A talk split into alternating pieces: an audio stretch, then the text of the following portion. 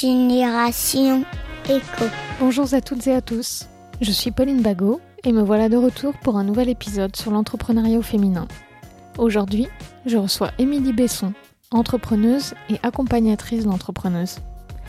Nous avons échangé longuement chez moi autour d'une tisane, un jour de tempête. Je vous laisse profiter de son sourire et de son enthousiasme.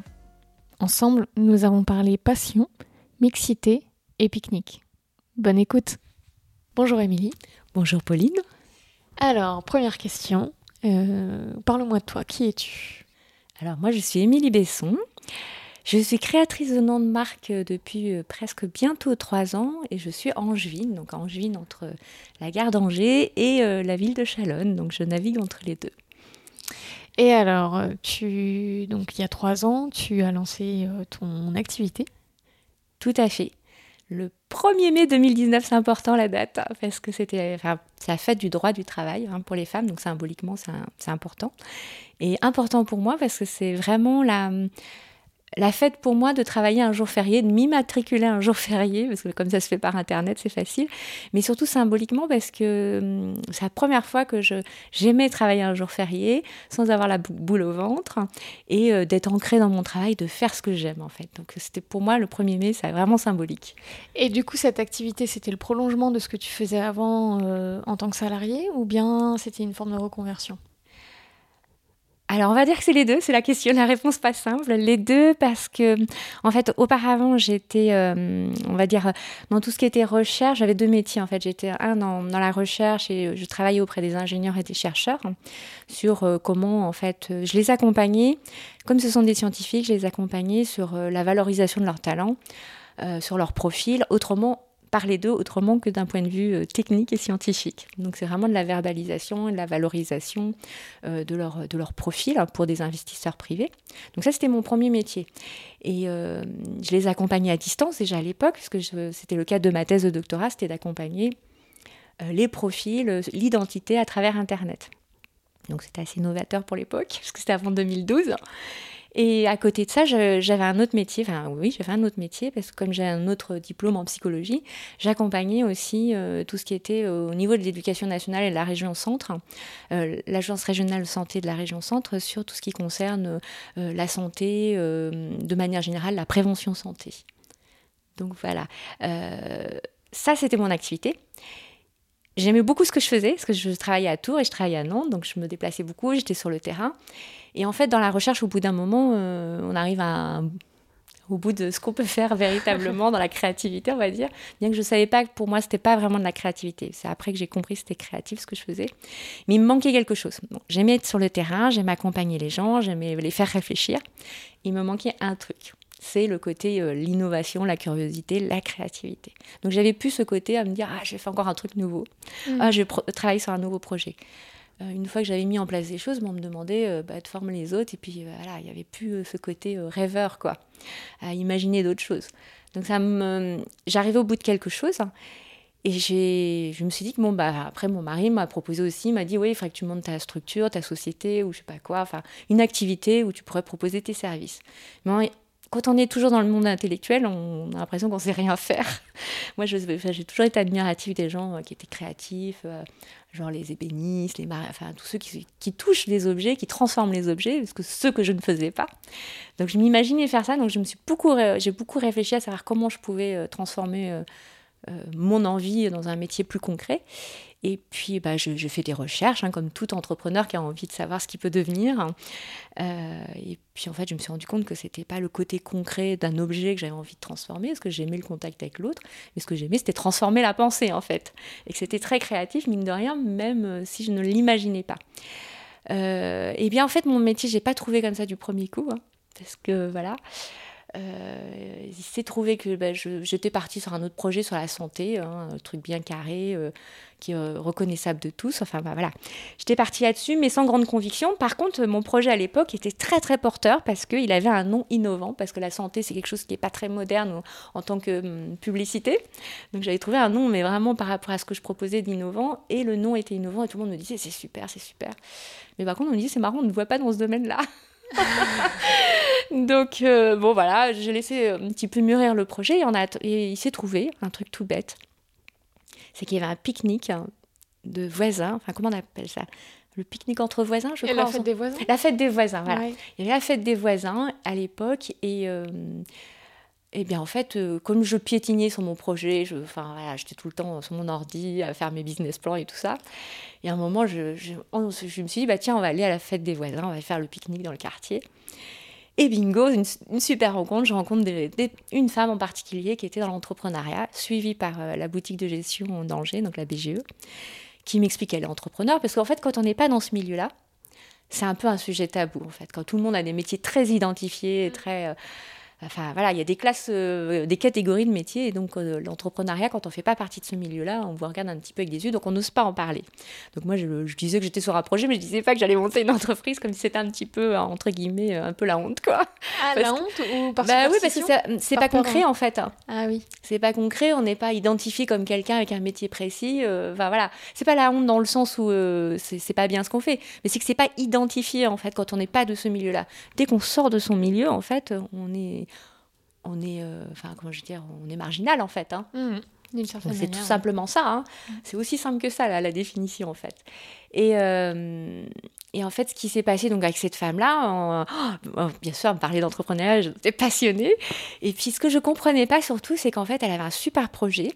Elle était accompagnée euh, sur, vraiment sur tout ce qu'on appelle, bah, quand on est dans les, dans les structures d'accompagnement, sur toute la partie très concrète. Mais ça ne lançait pas. Et euh, bon, voilà. Puis je lui dis, bah écoute, si tu veux, je, je, veux bien t'aider, te filer un coup de main, parce que moi, c'est pas le plus compliqué pour moi. Et en fait, au niveau de l'identité, c'est mon métier. Euh, je pense que ça va être la même chose. Hein, ça Donc j'ai fait la même méthode que je faisais dans mon travail. Et donc euh, ça dure six semaines, une méthode en six semaines.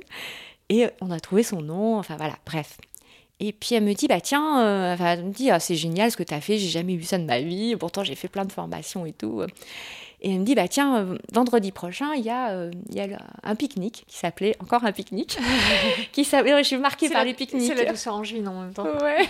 elle me dit, il y a un pique-nique entrepreneur euh, qui s'appelle, à, l'époque, enfin qui, qui, existe toujours, mais avec les périodes de confinement, c'était un peu plus compliqué, à la BGE, qui s'appelait le Midi au 56. Donc chaque dernier vendredi du mois, il y a un pique-nique, donc chacun vient avec son repas, et c'est que entre entrepreneurs, donc on se rencontre. C'est un peu, ça change un peu du, célèbre... Euh, Cocktail conférence euh, Conférence où on va euh, dans un restaurant, on, change de table à chaque plat pour rencontrer l'autre entrepreneur. Bon, c'est pas forcément mon truc, voilà. Et je trouvais que là, c'était c'était une bonne occasion de rencontrer les gens de manière informelle, mais en même temps dans un cadre précis. Et voilà. Donc elle m'a emmenée là et chacun a le droit de venir avec qui il veut en fait. Donc elle m'a emmenée en tant qu'invité, mais pas invité à me présenter avec un micro et tout ça, vraiment en mode pique-nique. Donc je trouvais ça vraiment sympathique. Et du coup, bah, j'ai rencontré d'autres entrepreneurs. Et, euh, comme j'avais fait ce premier accompagnement avec elle, hein, eh bien en fait j'ai testé mon projet avec d'autres entrepreneurs en mode euh, étude de marché, si on préfère. Hein. Et j'ai vu que c'était quelque chose qui manquait, effectivement. Moi, je savais que le naming, ça existait pour les grandes entreprises, dans les grandes agences à Paris. Donc, j'imaginais. Voilà, c'est le problème du projet quand on est dans l'entrepreneuriat. On voit toujours ce qui existe au, niveau grande échelle. Et on n'imagine pas, en fait, que ça peut exister à plus petite échelle. Et moi, c'était ça, en fait. Et j'ai vu qu'il y avait un besoin, en fait, à plus petite échelle, donc pour des petites entreprises. Et c'est comme ça que, en fait, j'ai transformé mon activité qui était vraiment de la stratégie identitaire, tout simplement. Hein. Je faisais la même chose, sauf que c'était plus le même public. C'était plus pour des ingénieurs, des chercheurs je ramenais tout ce que j'avais dans la recherche pour, au, profit des, entrepreneurs pour travailler sur leur identité et donc leur nom de marque. Parce que souvent, quand on a son propre nom, bah, quand on va prospecter, voir des clients ou des marchés, mmh. on prospecte pour son propre nom. Alors que là, on prospecte au nom d'une marque qu'on a intégrée parce que c'est notre marque, mais on travaille au nom d'une marque. Donc, c'est pas du tout la même démarche. Donc, ça change la posture qu'ils ont vis-à-vis de leur projet? Complètement. Comme s'il y avait un changement d'état d'esprit à partir du moment où le projet a un nom propre Ouais, complètement. Parce que c'est détaché de soi, même si c'est façonné à notre image et tout ça, c'est détaché de soi. Donc quand on communique de manière générale, on parle d'une marque en fait qu'on épouse qu'on euh, euh, qui nous colle à la peau enfin voilà donc c'est comme ça en fait donc je vais dire c'est une reconversion pour reprendre ta question c'est une reconversion parce que pour moi qui était toujours dans le salariat ou dans, dans, dans la recherche euh, je sors complètement du cadre je me entre guillemets je, je sors du cadre mais en même temps, je ne suis pas partie à zéro où j'étais au départ en me disant je vais refaire une formation, je vais faire un, CAP béniste ou, ou mmh. joaillerie, parce que mmh. tous ces métiers-là me passionnaient. Et je me suis rendu compte que sur le long longueur, ça, ça allait pas me plaire parce que c'était pas du tout mon profil. Et donc j'ai pas refait une formation puisque j'avais déjà tout le bagage. Et donc j'ai transformé ce que je savais faire toute l'innovation que j'ai apprise en, milieu universitaire et en milieu recherche, je l'ai transformée pour la mettre au bénéfice de d'autres personnes, tout simplement. Mais il faut, faut y penser en fait. Ben, en fait, c'est un peu ça. Euh, ces derniers temps, allez, depuis 2-3 ans, la reconversion est, et, un peu porté au nu. Euh, tout le monde rêve de sa petite euh, reconversion. Quand on regarde des, des, revues un peu spécialisées ou euh, les échos ou ce genre de choses, on met en avant des reconversions assez radicales du l'ancien cadre qui devient boulanger, international qui devient boulanger. Et c'est bien aussi de faire le point trois ans après avec l'ancien cadre devenu boulanger, voir si il est toujours aussi motivé. Voilà. Est-ce qu'il n'a pas rebifurqué vers autre chose? Et donc on met beaucoup oui, des, des reconversions. Les grands contrastes en fait des grands en, des grandes ruptures. Euh, on part de Paris, on va en province, euh, on faisait un métier cadre, on fait un métier manuel. Et donc c'est carrément un changement de vie. Ouais. ouais, de dire aux gens, vous pouvez aussi simplement faire un pas de côté. Parce que même ce pas de côté, il demande beaucoup d'efforts en fait, hein, même si c'est un tout petit pas de côté. Déjà sortir de son univers euh, pour faire sa propre activité. Et on, on, a, on développe plein de compétences et déjà d'autres codes culturels en fait. Et je me demande si quelque part c'est pas une forme de facilité de faire un changement radical parce qu'on va aller acquérir de nouvelles compétences, on va sur un terrain nouveau. Euh, et on... c'est comme si on... Est-ce que ça fait pas plus facilement sauter le frein qu'on pourrait avoir de se dire bah, le métier que je faisais dans une structure euh, avec un cadre défini, bah, je vais le porter moi, je vais moi aller chercher mes clients là-dessus, je, vais me mettre sur le marché, euh, alors avec un nom de marque, mais avec moi surtout. C'est mes compétences à moi que je vends. Parfois, ça peut faire peur simplement de se mettre à son compte, en fait, euh, freelance ou consultant dans un métier qu'on a déjà fait et de créer son activité euh, dans ce qu'on faisait déjà. Et je me demande si. Ah oui, dans ce sens-là, j'avais pas vu, effectivement. Euh, ça peut faire peur parce qu'effectivement, on, avait une sécurité avant avec les mêmes compétences. On peut se mm. dire, bah voilà, j'ai la sécurité et je vais aller dans un autre endroit. il faut que je prospecte maintenant pour pouvoir vivre de mes compétences. Il faut trouver ses clients et ses, et ses sources de revenus. Alors je suis pas sûre que oui, ce soit très confortable, à moins qu'on ait un panel de, de, clients. Puis ça dépend des secteurs d'activité. Parce qu'il y a des secteurs d'activité, on ne peut pas recréer une activité parce qu'on fait de la concurrence directe. Donc euh, je, là, c'est vrai que je pense que c'est compliqué. Euh, moi, quelque part, j'ai changé d'univers complètement. C'est ce que je te disais, c'est une reconversion parce que finalement, je ne prospecte pas sur la même clientèle. Mm. J'ai complètement changé de public. Et puis ça change un peu le métier du coup, puisque le public est différent. oui, euh, et puis c'est beaucoup plus créatif aussi parce que du coup, je fais, je fais aussi bien du droit que je fais de la, la psychologie, je fais aussi la, enfin, voilà, plein d'autres choses. Alors qu'avant, j'étais plus, enfin, tout ce qui était droit et marketing, à un niveau beaucoup moindre. C'était pas du tout la même chose. Mais effectivement, alors est-ce que c'est plus facile de changer du tout au tout après, je pense que ça dépend des profils. Moi, je travaille beaucoup sur les profils hein, quand j'accompagne les entrepreneurs. Je crois que ça dépend des profils. Il y a des gens qui sont faits pour changer de vie, mais véritablement, et tout changer du jour au lendemain, et euh, parce qu'ils ont été dans des carcans pendant des années, ça les a bridés, ils n'ont jamais pu prendre du recul et réfléchir et faire quelque chose par eux-mêmes. Donc eux, ils ont besoin, hein, c'est comme un peu, on dit la crise de la quarantaine, c'est un peu ça. Euh, bah, ils le font dans le travail euh, ou, alors d'autres dans leur famille, peu importe. Et, mais ouais, je pense que c'est plus pour des profil de personnalité, puis d'autres, au contraire, euh, ils vont arriver à changer plutôt la perception de ce qu'ils savaient faire hein, en changeant de public. Mais je pense pas que l'un ou l'autre soit plus facile. Effectivement, mm. quand on prend les freelances qui doivent chercher leur, leur, euh, leur prospect euh, dans le même domaine, je suis pas sûre que j'aurais été capable de faire ça. Moi, ça m'aurait pas plu, je pense. Parce que j'aurais eu l'impression de répéter une même chose et en plus, faut que je les, faut que je trouve les, faut que je trouve les clients. Donc, si je suis déjà pas passionnée au départ pour quelque chose dont j'en ai marre. C'est là qu'on se rend compte qu'en fait, on n'est peut-être pas si passionné que ça. Si on se sent pas d'aller vendre ça et de soi-même. Euh, je pense que c'est pas aussi simple que ça. Hein. Ça dépend vraiment euh, des profils en fait. Mm.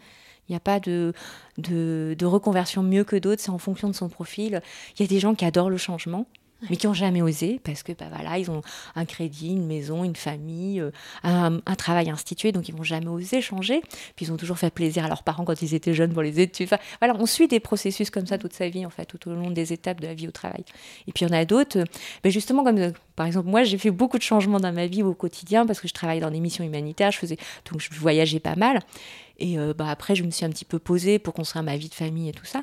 Donc du coup, moi, euh, être enfermée dans un travail toujours le même pendant des années, c'était pas envisageable pour moi. Donc il fallait, il fallait que je sois sur le mode projet. Donc mode projet au quotidien, ça me va très bien, mais changer du tout au tout, je je suis pas mm. faite pour ça. après, j'en sais rien, la vie est pas finie, hein, on sait pas. Mais voilà, c'est vraiment en fonction, je pense, il faut vraiment se connaître avant de se lancer dans l'entrepreneuriat, parce qu'on se pose bien des questions avant de changer de poste. Mm. On ne saute pas à pieds joints dans un nouveau poste ou dans une nouvelle ville ou dans une nouvelle entreprise. On réfléchit.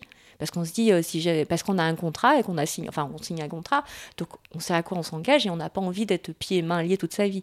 Donc l'entrepreneuriat, c'est pas parce qu'on signe pas avec quelqu'un, on signe avec soi-même. Mm. donc on signe quand même aux yeux des clients euh, une crédibilité. Donc euh, on, se doit de réfléchir en fait. On passe pas comme ça du jour au lendemain. On se dit pas, tiens, demain je vais devenir entrepreneur, même si on a les compétences. Ouais. Et toi, du coup, ça s'est fait très progressivement. Enfin, entre l'idée de chercher une nouvelle activité et, ces opportunités qui ont, qui ont permis euh, que ça voit le jour, c'est cette rencontre. On a l'impression que ça s'est fait rapidement, tu trouves? Euh, bah, je me demande justement par rapport à ce que ça s'est pas fait rapidement. 1er mai 2019, mais les pique-niques c'était quand et Ah ouais, alors donc du coup effectivement, l'idée quand j'ai monté le projet, c'était le 1er mai 2019. Euh, ça, c'était la finalité, c'est-à-dire que j'avais le nom, j'avais le site internet, tout ça. Et six mois après, j'allais faire mon premier salon professionnel euh, à Nantes. Donc là, on a l'impression que ce serait vite, mais moi, j'ai pas, j'ai pas parlé de toutes les étapes avant. Bah non, c'est ça. Bah et en fait, ça, c'est la phase cachée du projet. On a l'impression que c'est rapide, mais en fait, non. Euh, moi, depuis toujours, j'ai voulu faire une activité à mon propre compte, sauf que j'ai jamais passé le cap, et sauf que j'ai jamais trouvé l'idée auparavant, parce que je voyais pas comment je pouvais transformer un travail intellectuel en travail entrepreneurial, parce que il faut reconnaître quand même que le monde universitaire et le monde de l'entreprise, en France particulièrement, c'est très clivé. Ça ne se mélange pas. Et encore aujourd'hui, quand je dis à mes anciens collègues que je suis dans l'entrepreneuriat, je ne suis pas très bien considérée. Et dans l'inverse, quand on parle à un entrepreneur qu'on vient de, euh, du monde de l'université, ah bah, enfin, les universitaires, c'est des intellectuels. Il y a toujours ce clivage, donc c'est pas évident de, se transformer. Hein. Euh, donc j'ai toujours eu cette idée de devenir indépendante, mais je ne savais pas comment et dans quel domaine. Après, effectivement, j'ai pensé comme les freelances me mettent à mon compte dans mon domaine, en faisant exactement la même chose. Euh, j'y ai pensé, hein, sérieusement, et j'étais pas du tout motivée, mhm. parce qu'il y a toute une partie, en fait, qui fait que il y a une partie administrative. Si on n'est pas fait pour ce métier-là, l'administration, en fait, moi, j'aime pas tout ce qui est administratif, euh, et en fait, je me rendais compte que je butais sur des dossiers. Euh, enfin, il y a plein de choses qui m'empêchaient d'aller dans l'action, en fait. Ça voulait dire que j'étais pas faite pour ça mhm. et que j'étais pas faite pour continuer dans le même secteur d'activité, tout simplement mais j'ai compris. Donc ça, il y a eu quelques années. Donc en fait, le, je crois que le déclic a été euh, quand j'ai fini ma thèse en 2012, quand j'ai soutenu ma thèse en 2012. Euh, j'ai compris qu'à l'université, euh, l'enseignement, c'était pas mon truc. je travaille dans pour la, région centre en niveau santé. J'arrivais au bout d'un processus, on me, la seule chose que je pouvais faire, c'était du travail administratif. Il fallait que je monte des dossiers de subvention et j'aime vraiment pas ça. Dès que, enfin voilà. Euh, dans, dans, la recherche, bah, il fallait que je monte des dossiers de. Enfin, j'avais monté des formations, une ou deux, ça, ça, me convenait très bien, mais faire de la batterie de formation derrière, ça me parlait pas du tout. J'avais pas envie de ça, donc euh, voilà. Donc j'ai compris que j'arrivais à un bout d'un processus. Je me suis dit, bon, il faut que je me lance dans quelque chose toute seule parce que il n'y a pas la formule que je veux. Donc c'est à partir de 2012 que j'ai commencé à réfléchir. On est en 2022 quand même, ça fait 10 ans. Euh, j'ai continué à travailler, hein. donc voilà, mais ça me cheminait tout doucement.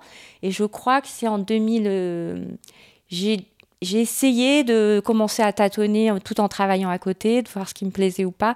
Et ça prenait pas parce que je sentais que j'étais pas motivée. Et je crois que le déclic a vraiment été 2018, 2017-2018. Euh, alors, pour des raisons très personnelles, parce que j'ai eu des soucis de santé qui font que bah, euh, je ne pouvais plus exercer euh, certaines choses avant. Et c'est là où j'ai eu un déclic en me disant, mais quand on veut faire quelque chose, il faut aller là où on est bon. Parce qu'en fait, comme j'avais des soucis de santé, euh, j'étais très fatiguée. Donc du coup, le moindre effort me coûtait énormément et, c'était une catastrophe pour moi parce que avant, j'abattais du travail non-stop, je pouvais travailler la nuit, j'ai pu repartir le lendemain à mon boulot parce que je faisais ma thèse à côté de mon travail en fait. Parce que à l'époque, les financements dans les sciences humaines, ça n'existait pas dans la mmh. recherche. Donc je travaillais et je faisais ma thèse. Donc j'abattais du travail sans souci. Puis le jour où j'ai eu mes soucis de santé, ben, euh, c'était un petit peu compliqué. Et mon gros complexe, c'était je n'étais que intellectuelle. Je savais rien faire d'autre, encore toujours pareil. Et euh, donc du coup, je me suis dit, bon, là j'arrive à un moment où euh, je, je vais pas refaire des études quand même, j'en ai déjà fait pas mal. Et si je refais des études, il faut que je sois vraiment motivée. Et visiblement, je vais pas faire un CAP en, en horlogerie ou en... parce que j'étais fixée là-dessus, je sais pas pourquoi. Ah je me suis dit, ben non, parce que ça veut dire qu'il faut vraiment que je sois passionnée. Il faut que je sois sûre que ça me plaise au bout. Parce que je vais pas faire des études tout le temps et puis me rendre compte que ça me plaît pas. Euh, donc je me suis dit, non, euh, il faut que je continue à accompagner les gens parce que j'aime le contact, l'interaction. Mais il me faut quelque chose de créatif. Alors, qu'est-ce qui est compatible? Voilà, ça, ça a été ma question. Mais plutôt que de me dire, je vais refaire des choses, je me suis dit, euh, la seule chose qu'il faut faire dans sa vie, c'est peaufiner ce qu'on sait très bien faire. Parce que c'est là où on ne fournit pas d'efforts. Et c'est là où on a de la passion, parce qu'en fait, on sait le faire. On s'en rend pas compte qu'on sait bien le faire. Et euh, je me suis dit, bon, bah voilà, je sais que je sais bien faire ça. Tout le monde m'a dit que bah, j'avais super bien accompagné, que c'était bien ficelé, tout ce que je faisais. Donc il faut que je trouve quelque chose là-dedans. Mais je ne savais pas encore. Et c'est en ayant des, rencontres, finalement, en aidant d'autres personnes, on m'a dit, bah ouais, tu sais faire ça, mais pourquoi tu ne te lances pas? Donc du coup, on va dire que ça a pris 10 ans, mais réellement, ça a dû prendre peut-être euh, un an, je pense. un an de, travail profond. Tu as mis le doigt sur, euh, là où il fallait aller. Voilà. Et le, moment je pense que ça a dû prendre, de... ouais, j'exagère peut-être, le jour où j'ai trouvé vraiment l'idée de, de quoi j'allais travailler. Euh, j'ai peut-être un peu moins d'un an, mais comme j'accompagnais des projets, pour moi, c'était un peu plus rapide que d'autres qui n'ont jamais mis. Euh, enfin, je veux dire, quand on n'a pas l'habitude d'accompagner des projets, mm. euh, c'est difficile de se, de se manager soi-même à, faire un business plan, à faire, de la conduite de projet, tout simplement. Donc, moi, c'est quelque chose que j'avais l'habitude de faire, donc je l'ai fait assez rapidement. Mm. Donc, bah, je sais, quand il fallait pitcher sur mon projet, il n'y avait pas de souci, je savais le faire et tout ça, quoi. Donc, je vais dire de, de juillet jusqu'à mai de l'année d'après, ouais, un peu moins d'un an en fait. Mm. Une petite grossesse en fait. Oh, voilà, neuf mois exactement, c'était mon bébé, voilà. C'est vrai, exact. tout à fait ça, j'ai accouché de mon bébé au 1er mai. Donc voilà, exactement, merci pour le clin d'œil. voilà, j'ai lâché mes enfants, j'en ai fait un autre. ça. Et mm, donc du coup là, ça va faire trois ans. Trois ans, mon 1er mai, ouais, exactement. Euh, assez rapidement euh, en regardant les trois dernières années. Alors, euh, j'avais fait le même exercice avec euh, Florine dans l'épisode précédent, qui a commencé son activité juste avant le, premier confinement. Donc, c'est des années particulières, forcément. D'autant plus elle dans son activité parce qu'il y avait une partie en, en, présentiel. Mais comme ça, quels sont les mots qui te viennent quand tu penses aux trois dernières années?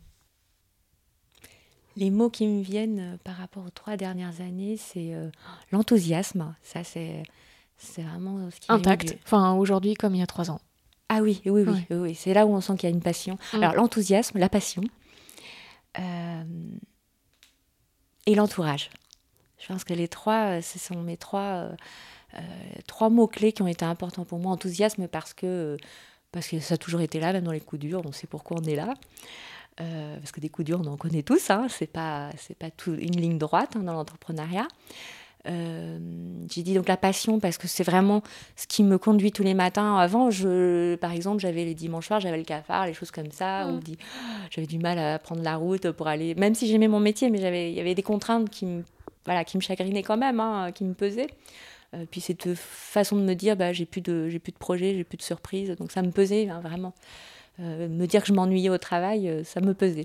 Donc là, la passion de se dire, euh, bah voilà, j'ai toujours de la passion, la découverte, la curiosité. Donc ça, ça n'a pas bougé malgré les trois ans, enfin les trois ans où il y a eu du Covid et tout ça.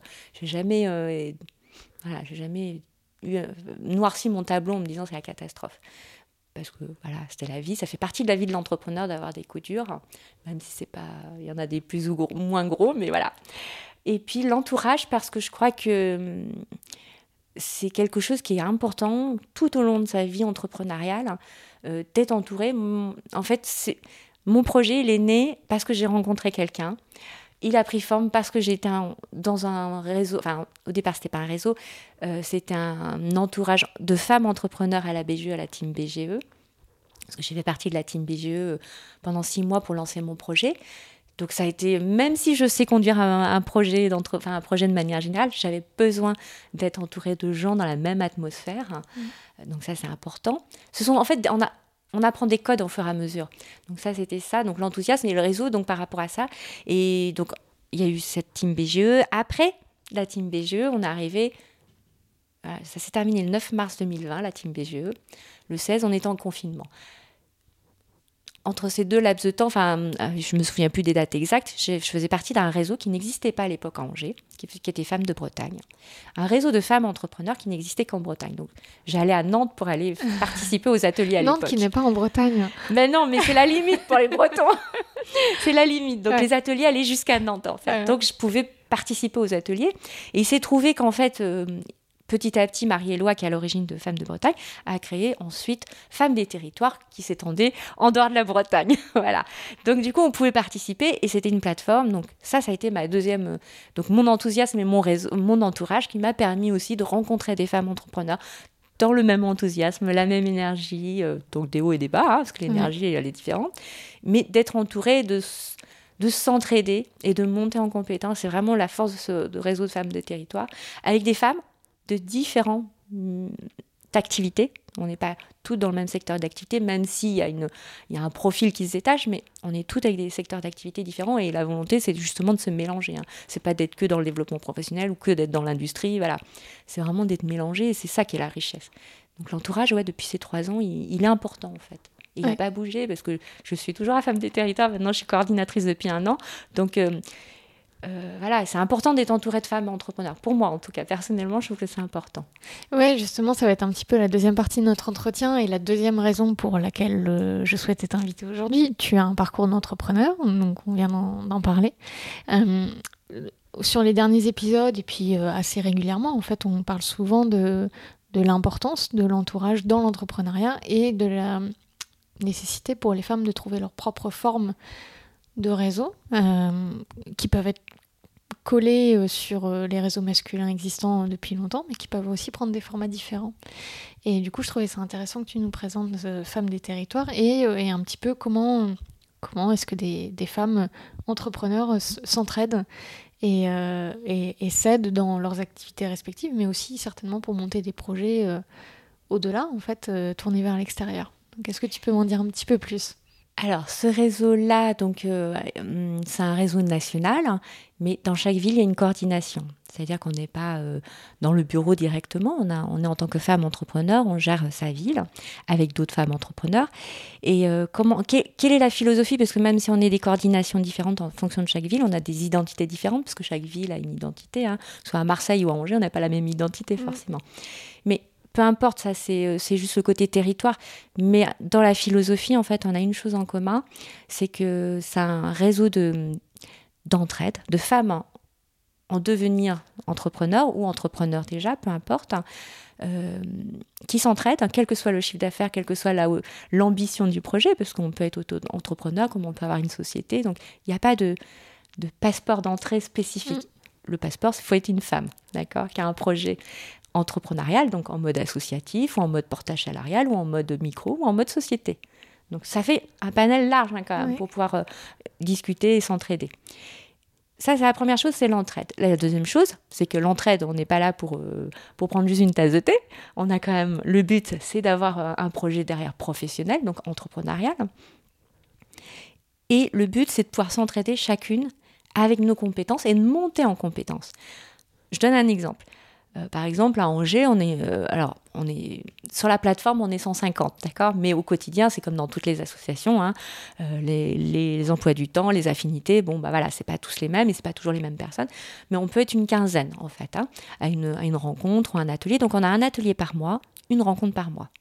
au minimum, une fois par mois, on doit avoir quelque chose. Est-ce que tu peux nous donner un exemple de thématique d'atelier?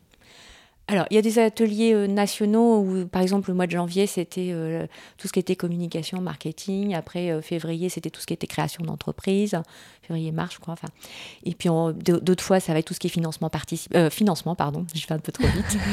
Et dans le financement, on a la comptabilité, on a le financement participatif, les aides de l'État. Enfin, voilà, il y a tout ça. Puis, il y en a d'autres avec le développement personnel liées à l'entrepreneuriat, d'accord? Par exemple, la gestion du stress, l'image, l'image de, l'image de soi en, tant que femme chef d'entreprise. Euh, ça peut être euh, la communication euh, au niveau de oral, enfin des tas de choses comme ça. Et puis il peut y avoir aussi, je crois qu'on a fait pas mal de thèmes déjà. il peut y avoir, non, on n'a pas fait tous les thèmes. Il y a l'organisation, par exemple, bah, savoir gérer son business ou gérer sa vie privée, sa vie professionnelle. Parce que quand on est une femme, bah, la vie elle s'arrête pas l'entreprise. il y a des fois trois emplois du temps à, manager, hein, soit en tant que chef d'entreprise ou futur chef d'entreprise. Il y a soit en tant que, en tant que mère à gérer des enfants, et puis soit en tant que manager de sa, de son, de sa maison, parce qu'il y a toute la logistique euh, de la tribu à gérer. Quoi. et idéalement, il y aurait un quatrième qui est soit en tant que femme tout court soit en tant que femme, exact. C'est vrai, exact, effectivement, du temps personnel pour soi personnellement, et c'est vrai que ça, par exemple, c'est quelque chose qu'on occulte très souvent. Moi, la première. Merci de l'avoir appelé, Pauline. Et ça, c'est très important. Donc, faire, pouvoir faire du sport, pouvoir se faire des choses qui n'ont rien à voir avec son entreprise et qui nous aident justement à évoluer et à grandir dans notre entreprise. Tout simplement. Donc, ça, ce sont des thématiques euh, qui sont de manière générale nationale. Donc, au niveau local, à Angers, on les propose aussi. D'accord? Alors, chaque coordinatrice choisit euh, la, la coloration qu'elle veut donner à sa coordination. Euh, donc se ranger euh, la coloration, c'est plus euh, parce que ça, c'est avec la le mouvement d'équipe hein, qu'il y a derrière, avec les femmes derrière. Ça va être par exemple de monter des projets en commun, c'est-à-dire qu'on a chacune une entreprise ou un projet d'entreprise. Donc on monte en compétences, en, fonction de nos compétences, on va pouvoir aider une autre personne, mais pas individuellement en fait. C'est-à-dire que par exemple, moi je suis dans le nom de marque, je ne vais pas faire un atelier sur le nom de marque auprès, mmh. auprès de mes collègues entrepreneurs. On a monté un projet, comme c'était le cas au mois de mars. On a monté un salon de la femme entrepreneur dans le cadre du, mois de la femme, mais qui était lié au 8 mars des droits de la femme. D'accord? Et ce, cet événement-là, c'était le but, c'était de pouvoir monter un salon, montrer ce que c'était l'entrepreneuriat féminin et comment on y arrivait, parce que le titre, c'était Cheminement vers l'entrepreneuriat et de faire des choses différentes. Parce qu'en fait, l'entrepreneuriat, c'est ça, c'est se différencier. Donc, on se sert d'un événement de l'association, de la coordination, pour pouvoir monter un projet, mais ne pas faire comme tout le monde. Donc, déjà, la différenciation, qui soit créatif. Donc, ça amène des compétences pour sa propre entreprise. C'est-à-dire, mmh. bah, faire un pitch, c'est pour faire le même pitch que tout le monde. On va, on va ennuyer tout le monde. Hein. Donc, essayer de faire quelque chose de différent, de, de, bah, de dynamique. Ça, c'était la première chose. La deuxième chose, c'est de monter un projet en collectif, c'est-à-dire se répartir les tâches. Par exemple, une qui est douée dans la, dans la communication, bah, elle peut filer un coup de main pour l'événement. Elle va pas être là forcément pour tout l'événement, mais elle peut euh, réaliser les plaquettes ou euh, faire les impressions, enfin des choses comme ça. Une autre qui va être douée pour les réseaux sociaux va gérer les réseaux sociaux sur la communication de l'événement. Une autre qui connaît les partenaires euh, sur Angers va envoyer les mails pour les. Voilà. C'est chacune avec ses propres compétences, qui n'est pas forcément liée à son activité propre, mais qui mm. se sent à l'aise avec mm. ça et pour qui c'est facile. Encore l'histoire du talent. Pour qui on sait, on sait faire sans faire d'efforts, hein, finalement. Eh bien, chacune va pouvoir apporter son aide et amener sa, sa pierre à l'édifice, entre guillemets, qui est le projet commun. Donc en fait, le but, c'est de monter des projets en commun, un projet collectif qui va servir à notre propre entreprise. Parce que se présenter à ce moment-là, à cet événement, c'était finalement indirectement hmm. valoriser son projet ou son entreprise. Donc celle qui avait jamais fait de pitch, c'était le moment idéal pour qu'elle commence à faire un premier pas, mais euh, voilà, gentiment, un premier pas pour faire un pitch, donc sans enjeu économique derrière. Hmm. Et puis pour les autres qui avaient déjà une entreprise, bah, c'était de rencontrer des publics différents et puis aussi bah, de faire vivre le réseau, c'est-à-dire faire parler de l'association pour amener, euh, pour faire connaître euh, des femmes entrepreneurs euh, qui ne sont pas encore accompagnées. Parce que le lien de l'association aussi, c'est de faire des activités entre nous, de se rencontrer une fois par mois, mais aussi de faire connaître les institutions qui accompagnent l'entrepreneuriat, parce qu'on peut s'entraider nous, mais il y a un moment, par exemple, on a une, on a une femme qui monte un projet sur sur euh, tout ce qui se passe au milieu EHPAD, dans tout ce qui est la médiation. C'est un projet qui est sociétal, elle ne peut pas le monter toute seule parce qu'il y a énormément d'acteurs. Et donc, euh, c'était super qu'elle ait pu rencontrer l'IRESA et qu'elle ait pu euh, savoir où elle est. Comme une autre a pu rencontrer l'ADI pour pouvoir, parce que son premier projet a été refusé par une banque. Mm. Ben, tant qu'elle n'avait pas rencontré l'ADI, mm. qui est une association aussi de, qui aide les personnes pour avoir des microcrédits dans leur propre projet entrepreneurial, tant qu'elle ne l'avait pas rencontré, elle ne l'avait pas concrétisé dans sa tête, c'était pas conscientisé. Et là, dans le, dans le cas de ce forum qui était un petit peu informel, qui était fait vraiment pour l'association, ben, elles ont pu entendre des choses, elles ont pu parler individuellement, voilà, avec un très petit nombre. Et ça, c'est super important en fait. parce que ça ouvre des portes sur des choses auxquelles on. Pourtant, on nous le dit 150 fois que les financements sont importants, qu'il faut pas être tout seul, mais c'est pas pour ça qu'on le conscientise au quotidien. Mm. Et alors, euh, qu'est-ce qui, qu'est-ce qui se dégage un peu de, de, ces moments-là sur euh, le cheminement vers l'entrepreneuriat chez les femmes Enfin, quelles sont les, euh, les difficultés, les questionnements et, et, quelles sont les bonnes surprises? J'imagine que c'est beaucoup de bonnes surprises. Alors, il y a des difficultés. Alors, hum, ce qu'on aime bien dire à Femmes des Territoires, c'est plutôt parler en termes de levier, de se dire, bah voilà, il y a des obstacles, mais trouvons les stratégies de contournement ou trouvons les leviers. Et donc, ça, les événements qu'on fait, c'est vraiment ça, c'est de trouver des leviers. Par exemple, euh, justement, bah, de parler de mode de financement, c'est la première chose dont on ne parle pas, alors qu'un homme de manière générale, ce sont les statistiques qui le disent, hein, c'est pas moi ni mes collègues qui me le disent, hein. ce sont les statistiques nationales. Les hommes sont beaucoup plus facilement intégrés dans des modes de financement pour euh, demander un financement pour leur entreprise, alors qu'une femme ne va pas penser en financement, elle pense à la sécurité de sa tribu d'abord. C'est pas c'est pas les mêmes codes culturels, tout simplement. Donc, est-ce qu'elle aurait tendance à dimensionner son projet sous-dimensionner le elle projet. sous-dimensionner, pour, euh, mais elle ne le voit pas sous-dimensionner. Elle se dit bon bah je vais faire une activité qui va me permettre de me rémunérer, mais en même temps de ne pas faire de prendre de risques. Je dis elle parce que je suis, je suis comprise dans ce projet aussi. Mm. Hein, on est toutes pareilles en fait. Et euh, donc euh, on se dit bah quand on va faire de la marge. Bah, on mettra de l'argent de côté pour pouvoir changer de statut. voilà. Mais parfois, il y a des projets qui sont énormes, et on ne peut pas les sous-dimensionner, c'est pas possible. Il y en a pour qui ça s'apprête et on peut évoluer progressivement. Mais il y en a d'autres, on s'en rend pas compte, mais c'est pas possible de faire ça tout seul. Mm. Comme l'exemple de ce projet dans la médiation avec des personnes âgées, c'est comme dans une association. On ne peut pas faire une association tout seul, comme toi, tu vois, par exemple. Tu es obligé de t'entourer de personnes. Mais il y a des personnes, euh, elles sont pleines de bonne volonté, elles sont passionnées, elles ne se rendent pas compte que c'est un gros projet, en fait. Donc, euh, ouais, elle est, elle se, je dirais, elle se euh, peut-être qu'elle se sous-estime et qu'elle sous-estime la situation. Il faut vraiment être confronté à la réalité. Mais c'est pas un défaut. Je pense qu'on est toutes, on a toutes besoin de, de sécuriser les parcours et de pas se lancer dans un gros projet pour pouvoir mettre le bateau à l'eau. Hein. Enfin, de faire couler le mm-hmm. bateau. Le but, c'est qu'on veut que les choses. Euh, voilà. Il y a ce, ce sont des principaux obstacles. Il y en a d'autres. Ça peut être. Euh, alors, il y a plein d'obstacles, il n'y a pas que ça, hein, mais il, peut y avoir aussi de se dire je vais plutôt regarder au niveau local, je vais commencer mon activité au niveau local, et un jour, je penserai à étendre mon activité sur d'autres territoires. Alors qu'en fait, on sait très bien, par exemple, je parle pour ma paroisse, le nom de marque, on ne le fait pas que pour son territoire. Parce que, d'autant plus depuis qu'on a eu la pandémie, on sait très bien qu'on travaille au-delà de son territoire et qu'il bah, faut penser au-delà et qu'on ne sait pas ce que l'avenir nous réserve. Il faut pouvoir anticiper. Euh, euh, bah, ce qui peut se passer dans un an, dans deux ans, et donc peut-être qu'on aura besoin de diversifier son activité. Donc c'est pas, voilà, ça peut être des obstacles auxquels on ne pense pas. Peut-être qu'un homme a beaucoup plus euh, cette anticipation, parce que déjà il a fait des financements, donc les financements, il faut mm. qu'ils soient pensés à d'autres échelles que son propre territoire, par exemple. Donc ce sont quelques leviers, hein, je ne vais pas tous les citer, mais effectivement, on a des, on a des obstacles.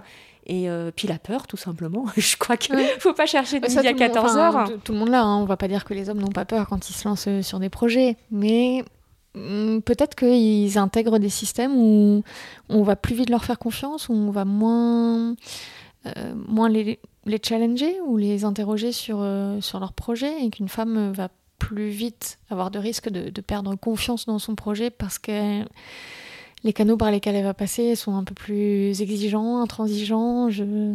Je pense que oui, en plus, euh, le statut de la femme entrepreneur, il est quand même pas si, euh, si dominant que ça, déjà. Donc, c'est pas dans, notre image collective et sociale, euh, on ne voit pas tant de femmes que ça, même si ça commence à monter. Il y a que 30% quand même, c'est pas beaucoup hein, par rapport aux hommes. et, puis, et puis, je pense sincèrement qu'un homme, euh, euh, je pense que quand il a son projet, il y va, quoi. Il se pose pas 50 000 questions.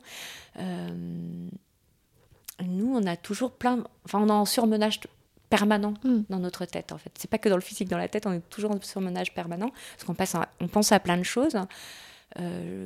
voilà, donc on a besoin d'être avec des femmes qui pensent la même chose, qui comprennent que par exemple, on va pas faire de réunion à 18 heures, par exemple ou euh, bah, que par exemple entre midi et deux, on va travailler pour pouvoir finir plus tôt le soir, hein, parce que bah, on va récupérer les enfants. Voilà, après je parle, euh, peut-être que je me trompe, mais je crois quand même qu'on a, on essaie de boucler plein de choses dans une journée que d'autres ne feraient pas, je pense. Ne feraient pas la, enfin, feront l'impasse sur certaines choses. Euh, Deux petites questions. La première, on n'en a pas parlé avant, mais est-ce que tu as vu cette vidéo Donc là, au jour où on se parle, ça doit faire une dizaine de jours qu'elle est sortie, euh, qui a été faite par euh, deux, structures, mais l'une d'elles est Sista, S-I-S-T-A.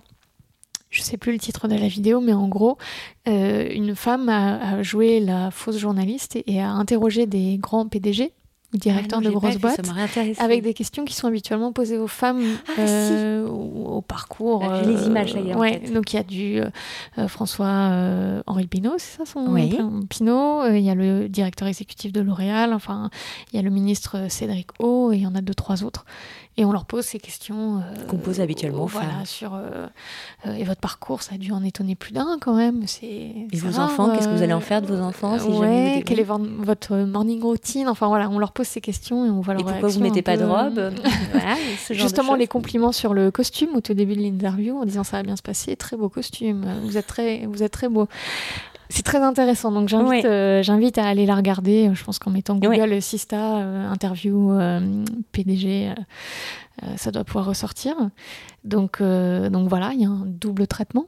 Ouais, complètement. Dans, dans, ce monde-là, dans les hautes sphères, et encore là, on, enfin, on parle de, de direction exécutive de grands groupes, mais mais il n'y a pas besoin d'arriver jusque-là pour, euh, pour avoir un parcours euh, euh, exceptionnel et, subir malgré tout ce, double traitement. Ma deuxième question, c'était éventuellement, est-ce qu'à un moment, la non-mixité, elle est hyper intéressante pour, bah, pour être avec un entourage qui... Bienveillant. Voilà, bienveillant, donc elle est importante.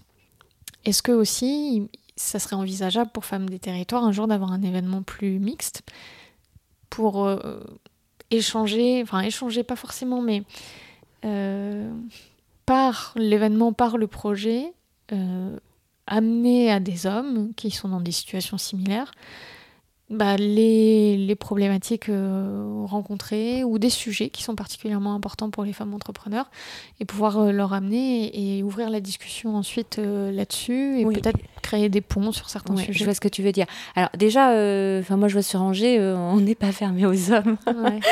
C'est-à-dire que les ateliers, il y a systématiquement, je vois pour, il y a eu un atelier au mois de mai l'année dernière sur la gestion des sites web. C'était bah, Vincent Drouet qui a fait l'animation sur les sites éco-responsables. Euh, je pense que c'est important de mm. pouvoir euh, avoir des animations et des, euh, et des, et des thèmes de travail avec des hommes parce que on est, enfin, on vit pas en, enfin, l'association elle est là pour pouvoir travailler sur des thématiques ensemble pour pouvoir prendre confiance en nous. Mais euh, dans la vie de tous les jours, on n'est pas séparés. Hein, euh, quand on, va, on a des clients, voilà, il y, y, a des personnes qui font le choix de travailler avec des femmes. Mais voilà, dans la vie de tous les jours, on, est, on est mixte. Donc, euh, c'est pas une, scission ou un, clivage ou un cloisonnement pour pas travailler avec les hommes. C'est pas du tout ça. C'est simplement pour, sur certaines problématiques qui nous empêchent de nous développer pleinement parce qu'on on peut se sentir gêné, on manque de confiance. C'est plus facile d'être avec des pères de, de même sexe, tout simplement parce qu'on a les mêmes problématiques au quotidien. C'est juste en fait des communautés. Il hein. faut le voir en termes de communautés, comme par exemple, on peut aller dans certaines villes cosmopolites, il va y avoir euh, des communautés euh, chinoises qui vont se retrouver parce qu'ils se retrouvent à l'autre bout du monde et qui sont contents d'être ensemble et qui se comprennent. Tout simplement, il ne faut pas voir ça comme quelque chose de clivant. Ah, je, je, voulais pas le dire comme ça, je me disais juste que euh, c'est un, un, travail d'une certaine manière assez féministe de, de, de vouloir faire avancer l'entrepreneuriat au féminin et accompagner les femmes.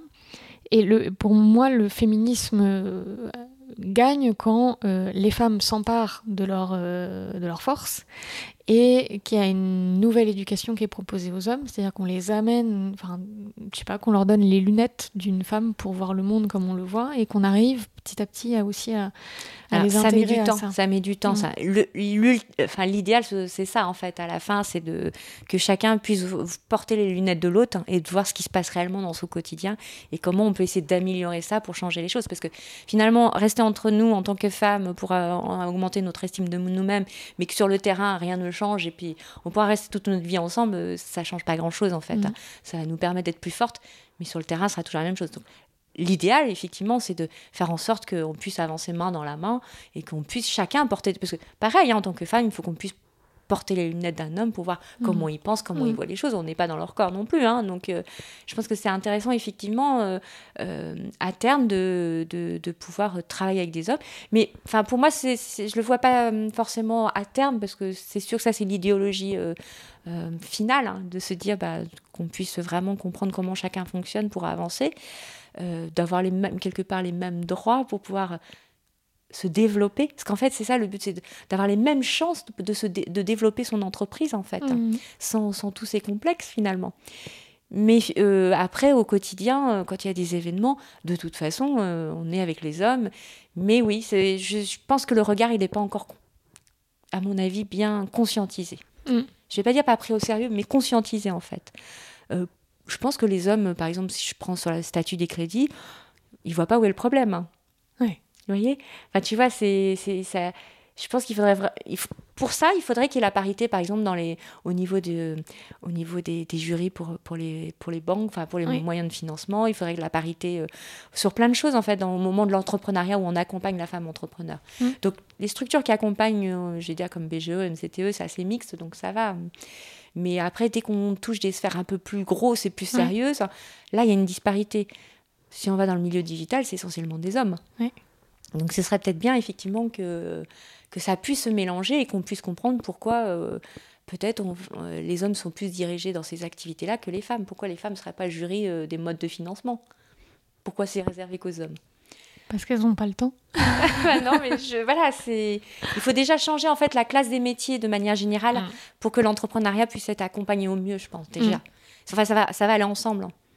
Mais effectivement, c'est peut-être poser la question de se faire des exercices, des ateliers euh, euh, un peu euh, un peu dynamiques et créatifs, de dire bah je prends ta veste, tu prends ma veste et voilà. Je trouve l'exercice intéressant. ouais. ouais, ouais. Comment qu'est-ce que je vis? Je, Prends mon job et je prends ton job quelle est la différence finalement? Est-ce que tu le fais moins bien que moi ou est-ce que je le fais moins bien que vous mm. Ça, c'est une idée d'atelier, justement. Tiens, hein, Pauline? Ouais, voilà.